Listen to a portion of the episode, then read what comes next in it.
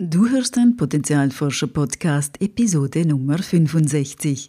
In dieser Folge geht es um das spannende Thema der Lebensmitte. Ich spreche mit der emeritierten Professorin und Forscherin Pasqualine Pericchiello über Sinnkrisen, das Aufgeben von Illusionen und warum das mittlere Lebensalter bis anhin kaum Thema in der Forschung war. Willkommen beim Potenzialforscher Podcast für mehr Freude, Erfüllung und Sinn im Leben. Ich bin dein Potenzialforscher Coach Christina Schaka.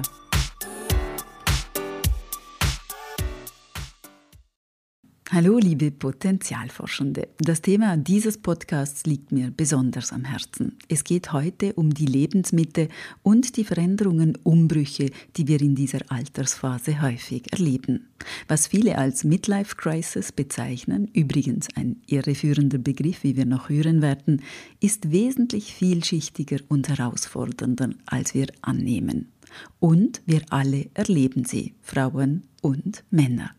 Und während wir bei der Geburt, in der Pubertät, später bei der Pensionierung und auch beim Sterben meist gut begleitet sind, erscheint mir persönlich der Übergang im mittleren Alter beinahe vernachlässigt. Deshalb habe ich Pasqualina Pierrick-Chiello zum Interview eingeladen. Sie ist emeritierte Professorin für Entwicklungspsychologie der Lebensspanne am Institut für Psychologie an der Universität in Bern. Sie erforscht seit Jahrzehnten biografische Übergänge, Generationenbeziehungen und auch das Wohlbefinden und die Gesundheit über die verschiedenen Altersspannen. Pasqualine Perrick-Chiello, in ihrer Lehr- und Forschungstätigkeit haben Sie sich unter anderem dem Thema Entwicklungspsychologie der Lebensspanne gewidmet. Sie haben auch mehrere Bücher geschrieben, zum Beispiel In der Lebensmitte, die Entdeckung des mittleren Lebensalters. Damit wir alle auch, sage ich jetzt mal, vom selben Begriff sprechen, was versteht man denn unter dem mittleren Lebensalter? Gute Frage. Äh, also ich, es gibt verschiedene Antworten. Äh, beispielsweise, Sie können die statistische Lebensmitte nehmen. Also es wäre dann halt 2,43. Ähm, für Frauen und Männer, ja, Frauen etwas mehr. Aber dennoch, es ist so anfangs 40. Wir können aber das auch biologisch betrachten. Äh, wir können sagen, äh, die Wechseljahre, also der Begriff sagt auch schon, es ist etwas im Wechsel äh, da. Die Wechseljahre fangen aufgrund der hormonellen Umstellungen immer anfangs 40 an, bei Frauen und bei Männern wohlgemerkt. Mhm. Also dann hätten wir also diese biologische, statistische ähm, Antwort. Und dann haben wir so etwas wie eine gesellschaftliche Mainstream-Antwort. Das sind die Leute in der Mitte, die zwischen zwei Generationen äh, leben, also sind, haben, tragen Verantwortung für die jüngere Generation, sowohl für die ältere Generation, die zunehmend selber auch Hilfe braucht, obwohl sie viele Jahre äh, für die Jungen da war äh, und zunehmend Hilfe braucht. Aber auch in Betrieben ist äh, diese Sandwich-Position äh, da, äh, in der Gesellschaft. Mm, und deshalb äh, kristallisiert sich der Beginn ja so äh, ungefähr mit 40. Und wann hört sie auf? Äh, dann, wenn, wenn das Alter anfängt. Ähm, und also wenn man nicht mehr jung ist, aber nicht mehr, noch nicht alt. Und diese Zwischenstellung auch äh, rein von, von der beruflichen Perspektive her, rein von, von, vom Mainstream der Gedanken, was Leute unter jung und alt verstehen, ist es die Zeit zwischen 40 und 60. Mhm. Äh, es gibt auch viele Befragungen, auch auf europäischer Ebene, wo man Leute befragt hat, wann fängt das äh, Alter an und wann hört das Jungsein auf. Und dann kommt sie genau auf diese äh, Zahl zwischen 40 und 60. Hm, okay, super, vielen Dank. Ähm, sie haben ja jetzt sich schon sehr, sehr viele Jahre mit diesem Thema ähm, und in Forschungen beschäftigt. Was war denn für Sie persönlich das überraschendste ähm, Ergebnis ja in Ihren Forschungen zu diesem Thema Lebensmittel? Es sind zwei Dinge. Zum einen immer wieder zu sehen, wie, wie diese Zeit tatsächlich ähm, voll bepackt ist mit vielen Aufgaben, ähm, mit, mit viel Verantwortung und auch mit einem gewissen mit einer gewissen Befindlichkeit, die sehr angespannt ist. Und das hat sich über die Jahre nicht verändert, sondern hat sich eher konstituiert und kon äh, äh wurde konsistenter. Ich habe es gemerkt immer wieder. Ähm, auf der anderen Seite ist es auch so, dass ich immer gedacht habe, es gibt dann Generationenunterschiede. Ich meine, äh, ich habe äh, das Thema über Jahrzehnte erforscht und dachte immer wieder, ähm, gewisse Dinge werden sich wohl verändern, mhm. äh, äh, aber auch gewisse Geschlechterunterschiede, die, die sehr früh in, in der Forschung heraus äh, sich kristallisierten. Und ähm, ja, die Geschlechterunterschiede, äh, wir kommen sicherlich nachher noch darauf zu sprechen, äh, die existieren immer noch. Und das hat mich irgendwo erstaunt und erstaunt mich immer wieder, obwohl auch die äh, Geschlechterunterschiede in Befindlichkeit, in, in der Rollenaufteilung und so weiter nicht mehr so krass sind wie noch vor 30, 40 Jahren, aber sie sind immer noch existent. Sie haben sich quasi so ein bisschen nivelliert, aber sie sind, im, sie sind immer, immer noch vorhanden. Okay. Ähm, jetzt als Laie, aus meiner Sicht, hatte ich so den Eindruck, hm, eigentlich ist das ja diese Lebensmitte gar nicht so ein Thema. Und ist das auch in der Forschung so, dass das eigentlich so eher ein bisschen ein neueres, ein neueres Thema ist, also dass das, vorhin ist, äh, gar nicht im Blickpunkt war? Ja, Ihre Beobachtung stimmt äh, absolut. Äh, man hat ja bis vor 100 Jahren genügte ja die Unterscheidung jung und alt. Äh, ich meine, die durchschnittliche Lebenserwartung war ähm, Ende 40, Anfang 50 und so ähm, ja, es gab nicht eine Lebensmitte, es gab nicht die mittleren Generationen. Natürlich gab es Leute im mittleren Lebensalter, aber äh, viele verstarben ja ähm, äh, in dieser Phase. Es hat sich also eine neue Lebensphase herauskristallisiert aufgrund des demografischen Wandels. Und ähm, also eine Lebensphase, die für sehr viele Leute äh, zutrifft. Äh, und, und sie ist noch nicht definiert worden. Also man weiß haargenau, was die Entwicklungsaufgaben in Kindheit und Jugend sind. Man weiß haargenau und in der Zwischenzeit auch vermehrt, was das Alter alles äh, impliziert und was, was da für Aufgaben sind. Aber diese mittleren Jahre, äh, ja, das hat man so als ein Entwicklungsplateau, wo, wo nicht so, so, so viel geschah oder geschieht, angeschaut.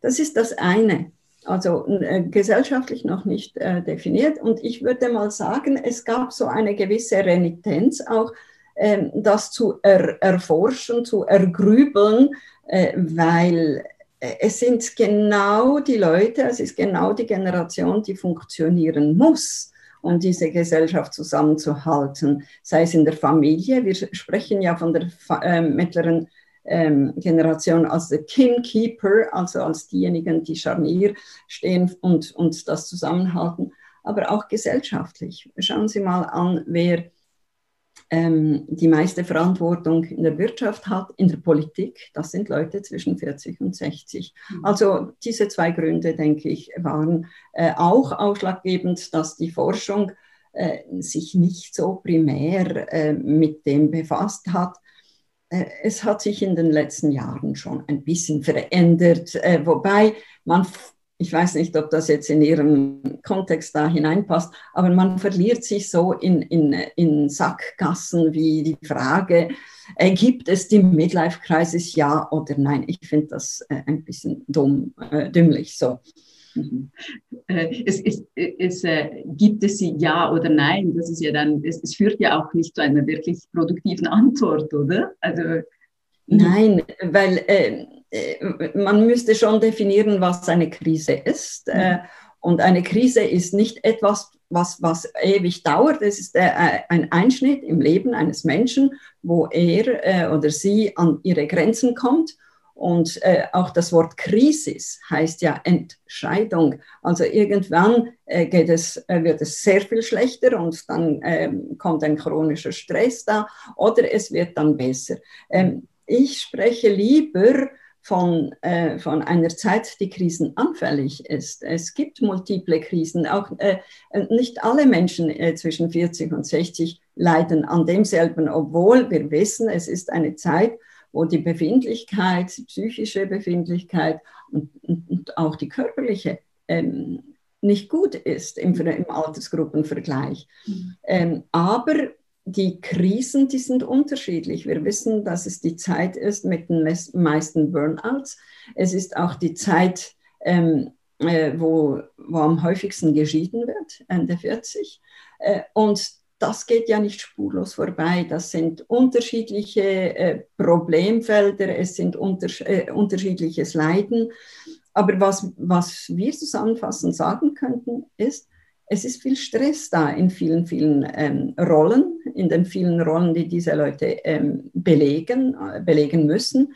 Und, äh, und diese, die, es ist eher ein chronischer Stress. Äh, und natürlich gibt es äh, Krisen dann halt, äh, aber die können in der Familie sein, die können Partnerschaft sein, die können äh, auch im Beruf sein, häufig auch kombiniert.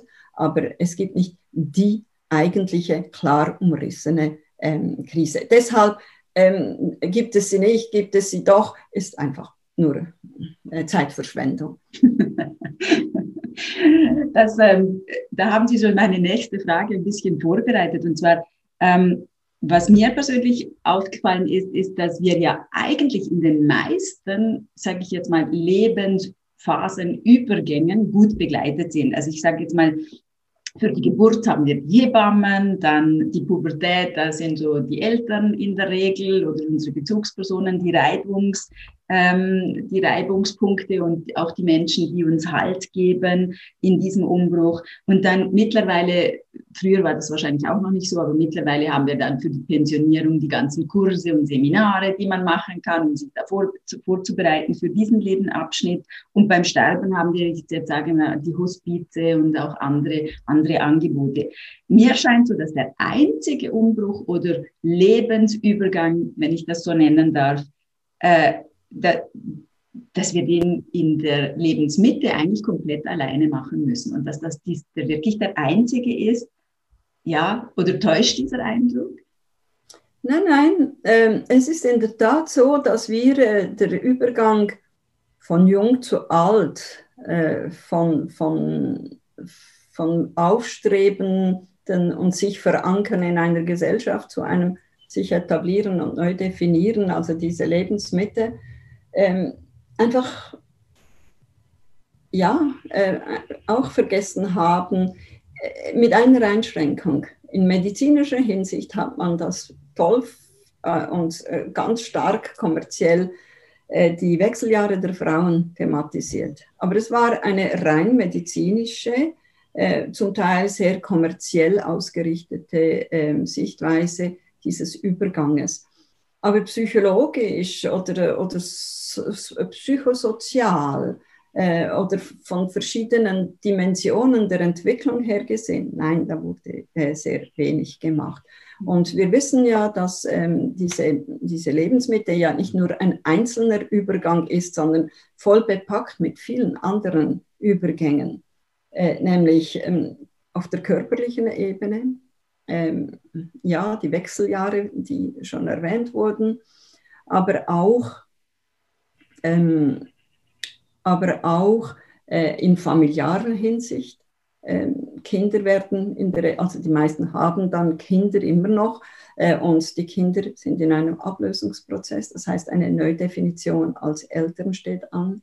Mhm. Viele sind Kinder alternder Eltern auch da eine Neudefinition steht an der, der Identität als erwachsenes Kind, das nicht mehr nur bekommt und den sicheren Hafen bei den Eltern hat, sondern jetzt plötzlich äh, diese Rollenumkehrung hat.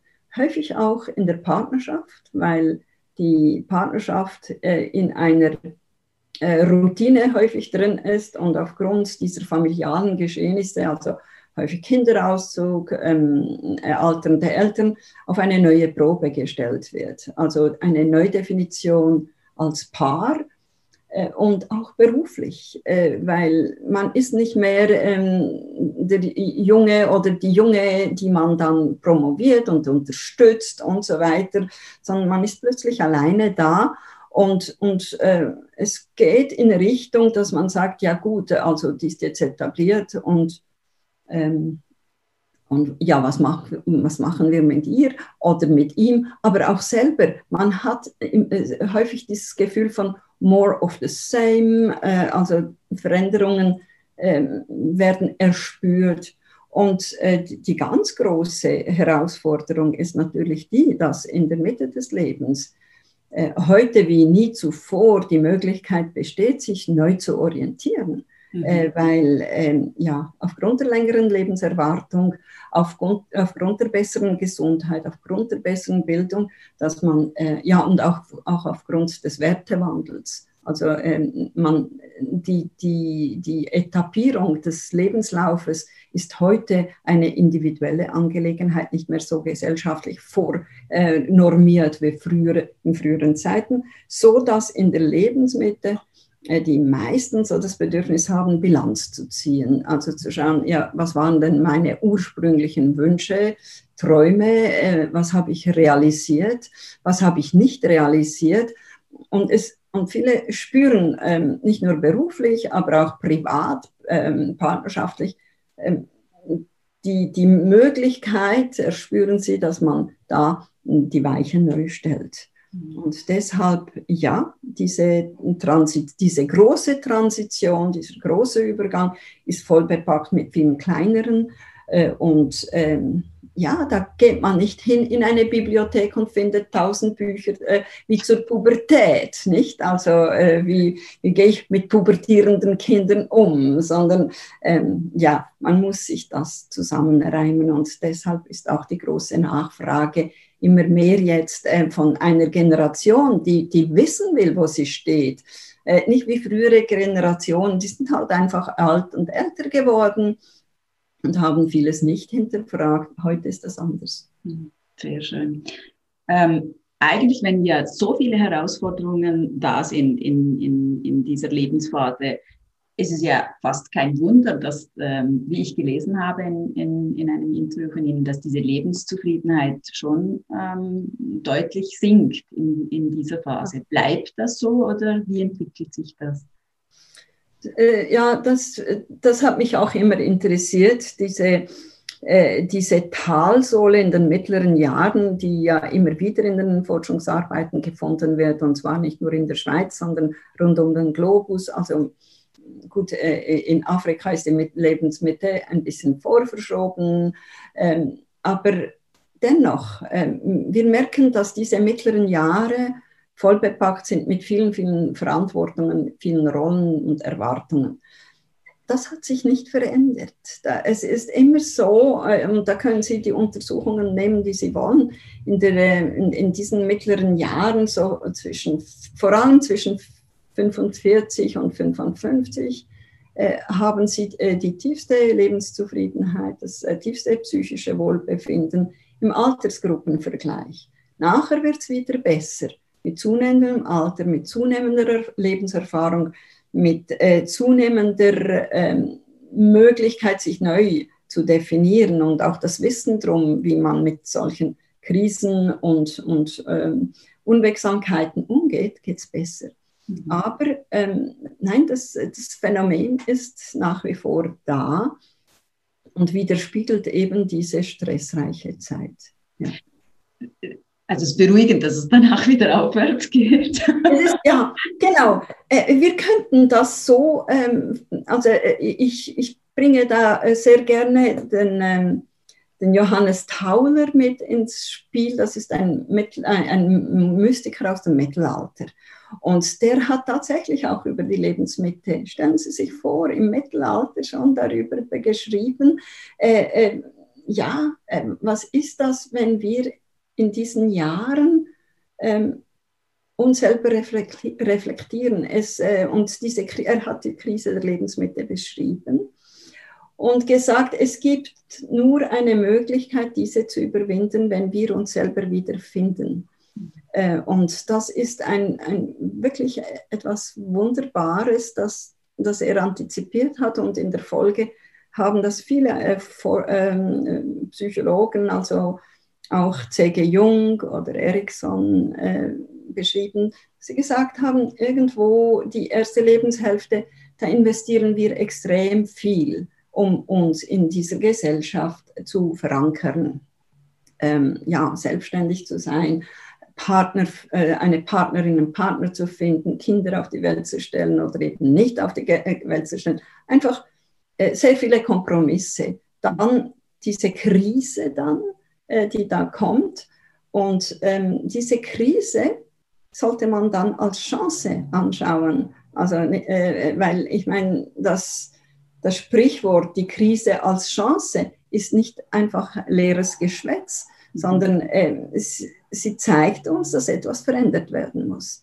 Und diese Krise, wenn man sie ernst nimmt, kann man wirklich äh, dran wachsen äh, und, und sagen, ja gut, äh, Vogel friss oder stirb, entweder äh, packe ich es und wie packe ich es und dann geht es besser. Äh, die, äh, Tauler eben nannte das die Gnade des Nullpunktes.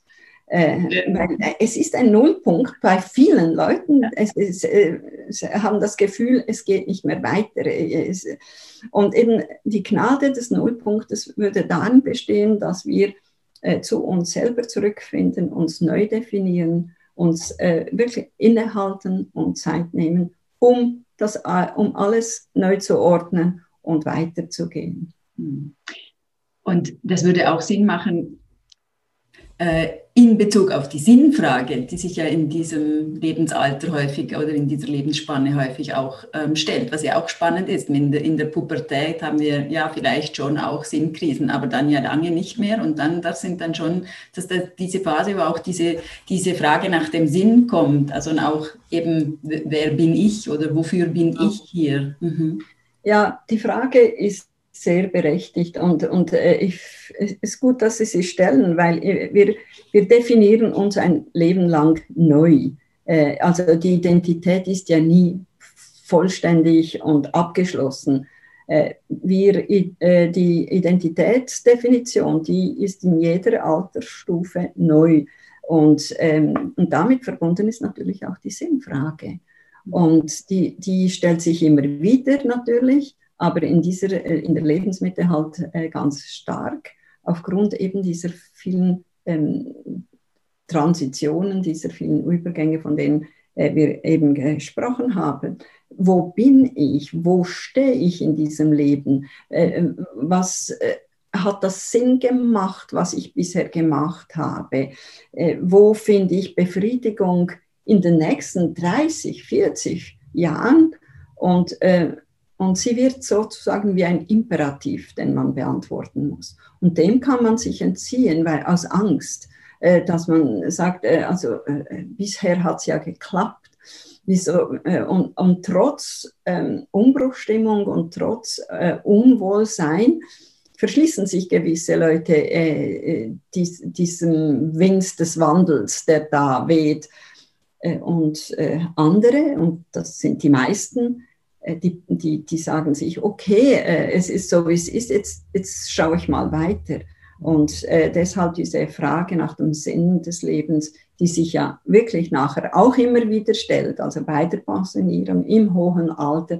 Aber hier ist sie so etwas von existenziell und auch wichtig, weil wir wissen, dass die mittleren Jahre ähm, determinierend sind für das spätere Leben. Also wir haben Langzeitdaten aus Psychologie, Medizin und so weiter, die sehr schön aufzeigen, dass der Lebensstil und die Art und Weise, wie die mittleren Jahre äh, bewältigt wurden oder wie man da gelebt hat, äh, prädiktiv sind für das Alter. Also ob man dann im Alter ähm, gut dasteht, äh, zufrieden ist und so weiter, das kann man schon zurückverfolgen in den Jahren zwischen 45, 55. Das ist eigentlich, wenn wir das, ist eigentlich ganz wichtig, wenn wir das alle wüssten, mhm. dann würden wir die mittleren Jahre wohl viel bewusster, viel achtsamer gestalten und viel ernster nehmen. Das ist ganz, ganz, ganz spannend, ja, dass das eigentlich schon äh, voraussagt, äh, wie, wie, das, das, wie das später wird. Was ich auch noch spannend finde, also ich kann das von mir selbst, aber auch von, von äh, Menschen im Umfeld, auch von Klientinnen und Klienten sagen, dass ähm, so in, in dieser Lebensphase plötzlich so diese, das Gefühl aufkam von verpassten Chancen. Und das finde ich sehr interessant, weil wir könnten ja auch zurückblicken und sagen, was habe ich erreicht? Also wie weit bin ich gekommen? Aber plötzlich steht da dieses, es ist nicht mehr alles möglich und ich habe vielleicht das nicht realisiert. Und ähm, das Gefühl ist manchmal sogar nicht man, wirklich mit der Realität so stark über, übereinstimmend. Und doch ist dieses, dieses, dieses Gefühl von, ich habe was verpasst und ich kann das nicht mehr aufholen da. Ähm, ja, auch natürlich äh, zusammen mit ähm, Traurigkeit, die dann kommt und vielleicht auch dieses, dieses Endzeitstimmung. Äh, woran liegt das? Gibt es da, gibt's da äh, mhm. Erkenntnisse oder Ergebnisse dazu? Ja, äh, ich, was, was sich zeigt immer wieder in den Forschungsarbeiten, vor allem diejenigen, die ich auch durchgeführt habe, dieses Gefühl, gefangen zu sein in Rollen, die nicht befriedigend sind äh, und, und aus denen man das Gefühl hat, das Gefühl hat, nicht rauszukommen. Also äh, weil ja Verpflichtungen da sind der Familie gegenüber, dem, äh, dem Arbeitgeber äh, gegenüber. Das hat natürlich auch zu tun mit mit dem Zeitfenster, das immer kleiner wird, mit den schwindenden Optionen.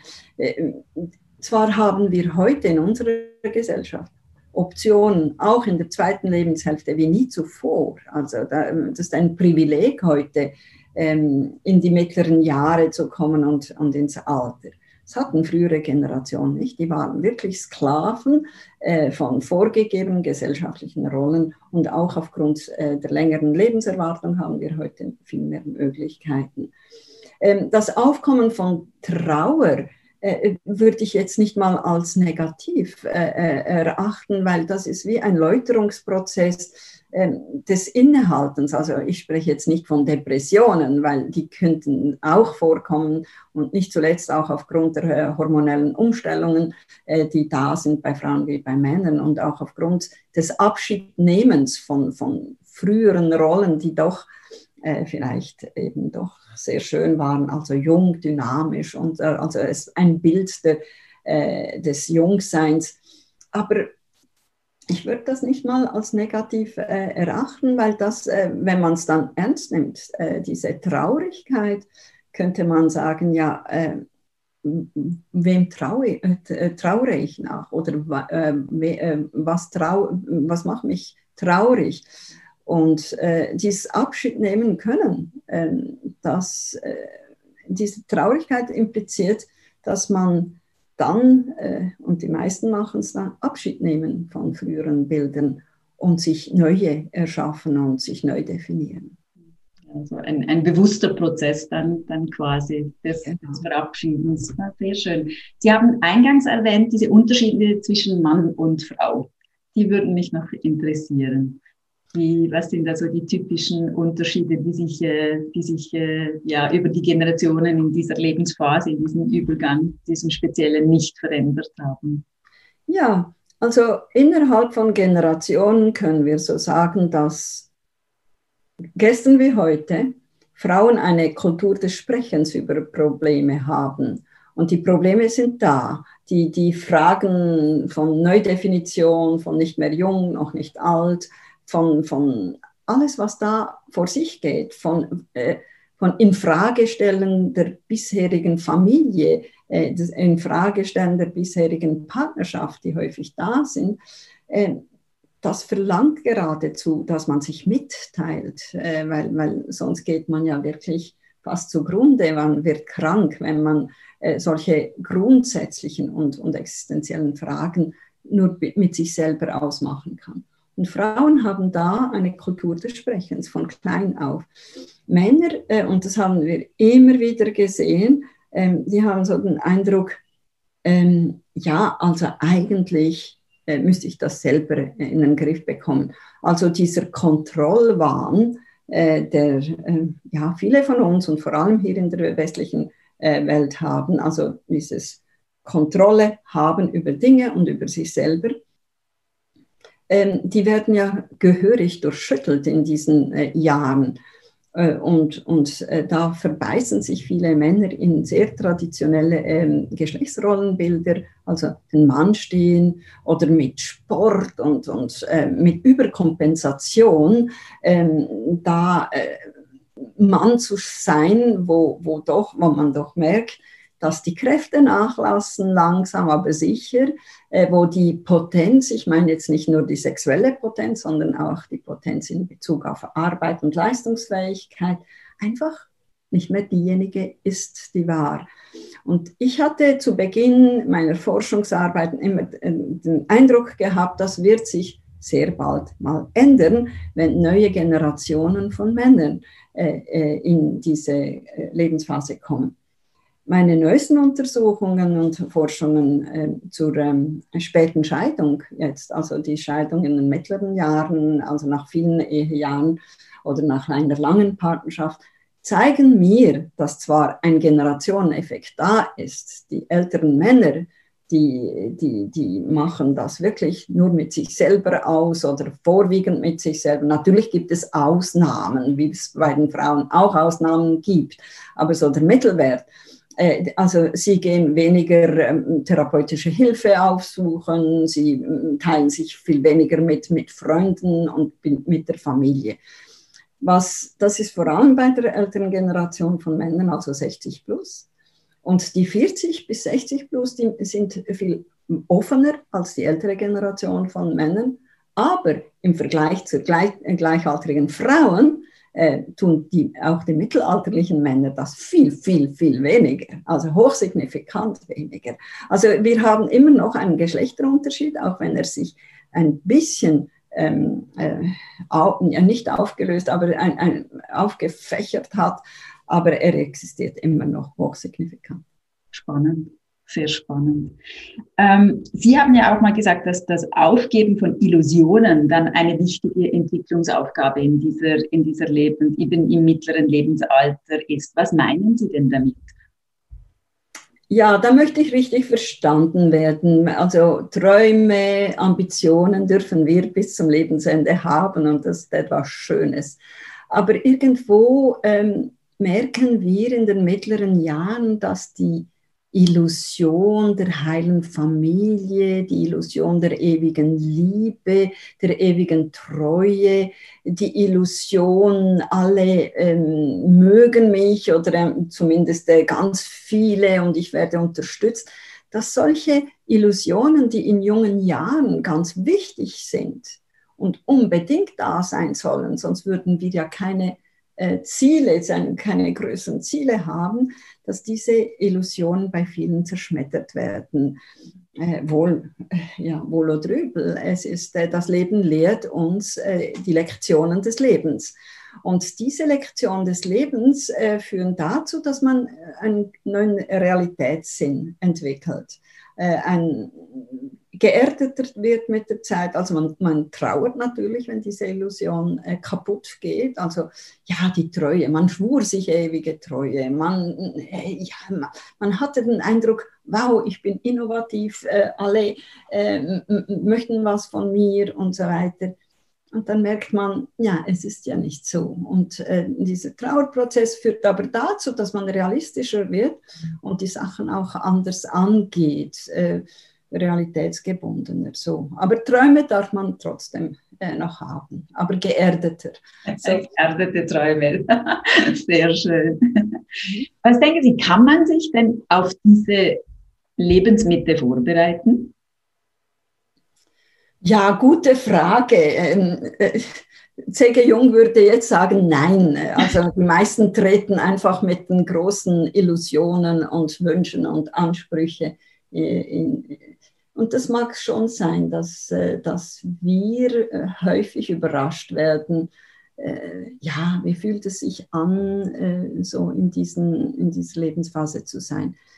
Ich denke, ich kann das so antworten, dass gewisse Persönlichkeitszüge oder gewisse Charakterstärken hilfreich sind, um diese auch häufig überraschenden Ereignisse zu bewältigen.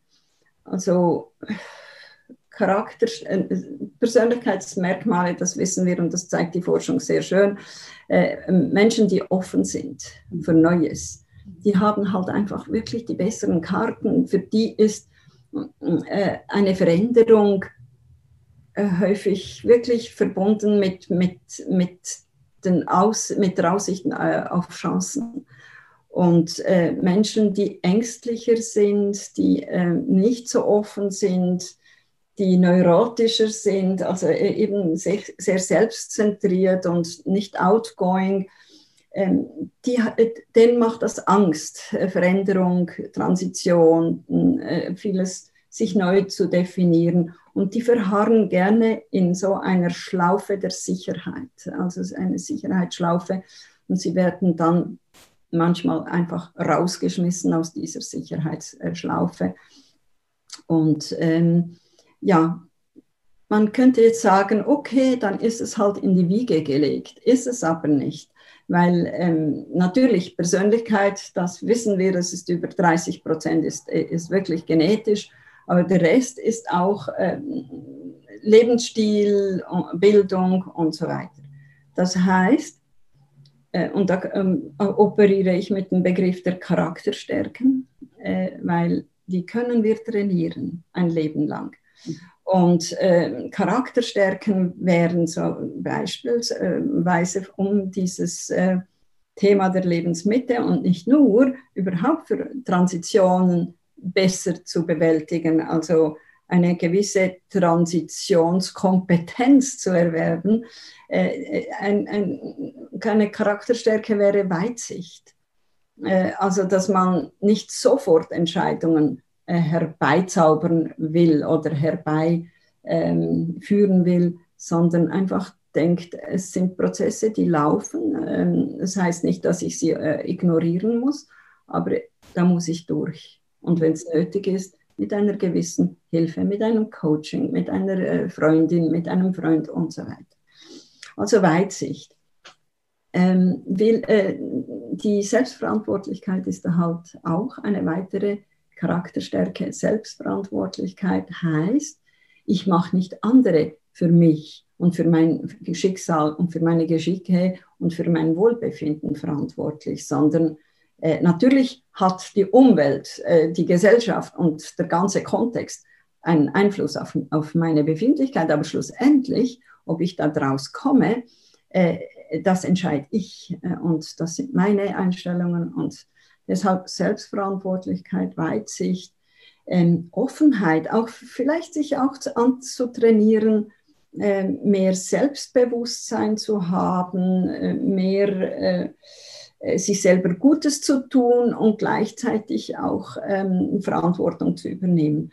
Also äh, wir könnten hier noch ganz lange über Charakterstärken sprechen, die wir sehr früh im Leben ähm, trainieren. Und da ist natürlich die große äh, Ungerechtigkeit, weil viele von uns lernen das schon in jungen Jahren äh, in der Erziehung und auch aufgrund von Erfahrungen, die wir machen. Und die sind besser vorbereitet und die können das nach und nach besser kultivieren und entwickeln. Aber ich sage immer, wir sind bis ans Lebensende entwicklungsfähig. Äh, außer natürlich, wenn wir äh, demenziell erkranken oder sonst irgendwie krank sind. Aber sonst, äh, da gibt es keine Ausrede. Äh, es ist unsere äh, Aufgabe in diesem Leben, dass wir uns immer wieder neu definieren. Sehr schön. Sehr schön. Vielen Dank für das. Es gibt keine Ausrede. Sehr gut. Ähm, was denken Sie denn, oder aus Ihrer Erfahrung, was Sie beobachten konnten, was ist denn der Gewinn, wenn man diese Phase gut gemeistert hat? Ein großer, einen großen, wirklich, äh, weil äh, wir gehen krisenerprobter aus dieser Zeit äh, äh, hindurch. Die meisten von uns haben hier oder dort eine Krise und die wenigsten sind da so souverän dann äh, rübergegangen. Aber wir haben gelernt, dass äh, dieser Nullpunkt tatsächlich eine Chance in sich birgt. Ja. Ähm, die es ist nicht nur die Krisenerprobtheit, es geht auch darum, dass wir daraus etwas lernen und dass wir ähm, wirklich diese, diesen, diesen inneren Drang haben, ähm, nie vollkommen zu sein äh, und sagen, äh, ich kann immer etwas an mir noch optimieren und zwar nicht zum Selbstzweck, so, weil das wäre tödlich. Und das ist äh, die, die große Entwicklungsaufgabe in den mittleren Jahren dass wir dann lernen, dass wir in der ersten Lebenshälfte sehr viel für uns investieren mussten und äh, durften, aber dass in der zweiten Lebenshälfte dieses Wegfokussieren, dieses langsame Wegfokussieren von sich selber und, und für andere da zu sein im Sinne von, äh, ja, ich schaffe irgendetwas, was, was mich überlebt in dieser äh, Gesellschaft. Ursprünglich meinten die Psychologen, das seien die Kinder, die wir erzeugen. Nein, nein, es sind nicht die Kinder, die wir erzeugen, es sind die mentalen Dinge oder, oder äh, Vorbild sein, einfach äh, für andere da zu sein.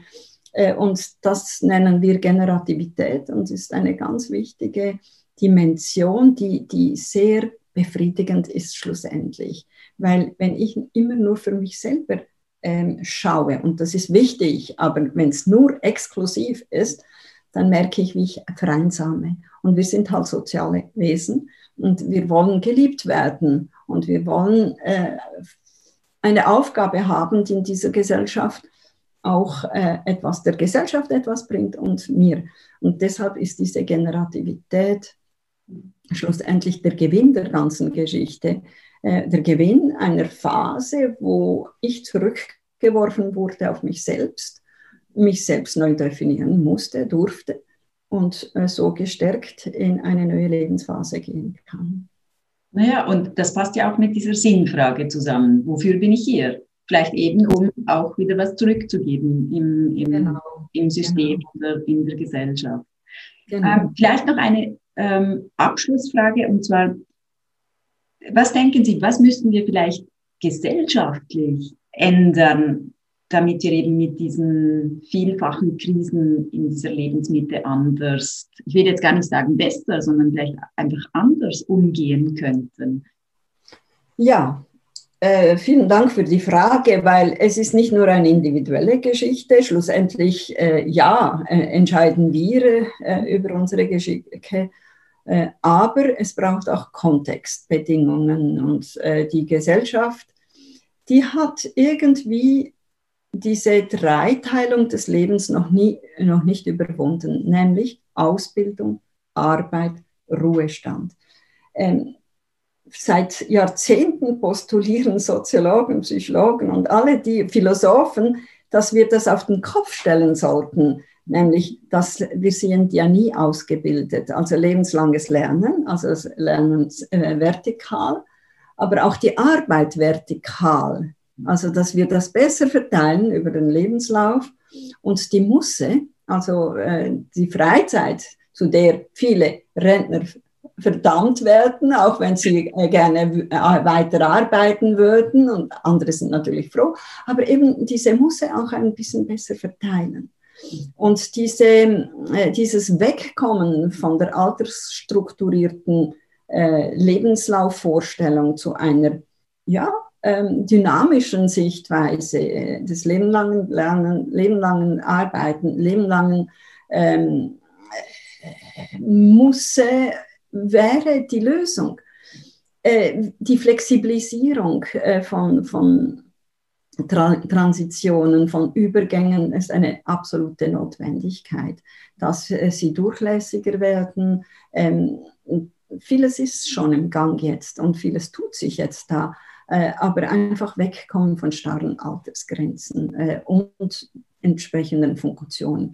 Das würde eine Entstressung der mittleren Jahre mit sich bringen. Ähm, das ist eine Möglichkeit, aber ich denke eine grundsätzliche und wichtige äh, Möglichkeit. Sehr schön. Vielen Dank ähm, für dieses wirklich wertvolle Interview und dass Sie sich die Zeit genommen haben, hier beim ja. Podcast zu sein. Gerne. Weitere Informationen zur wertvollen Arbeit von Pasqualina Pericchiello, ihren Publikationen sowie die entsprechenden Links findest du wie immer in den Show Notes oder auf der Potenzialforscher Website. Natürlich freue ich mich auch über dein Feedback oder deine Anregungen zu dieser Episode und wenn du diese Folge auch teilst, weil ich glaube, dass es unheimlich wichtig ist, dass mehr Menschen mehr über dieses mittlere Lebensalter und seine Herausforderungen erfahren. Je mehr wir nämlich über uns selbst und auch unsere eigenen Prozesse wissen, desto besser können wir auch damit umgehen. In diesem Sinne alles Liebe, deine Christina. Und denk daran, wenn wir unser Potenzial in die Welt tragen, dann ist es Magie. etwas in uns leuchtet besonders hell.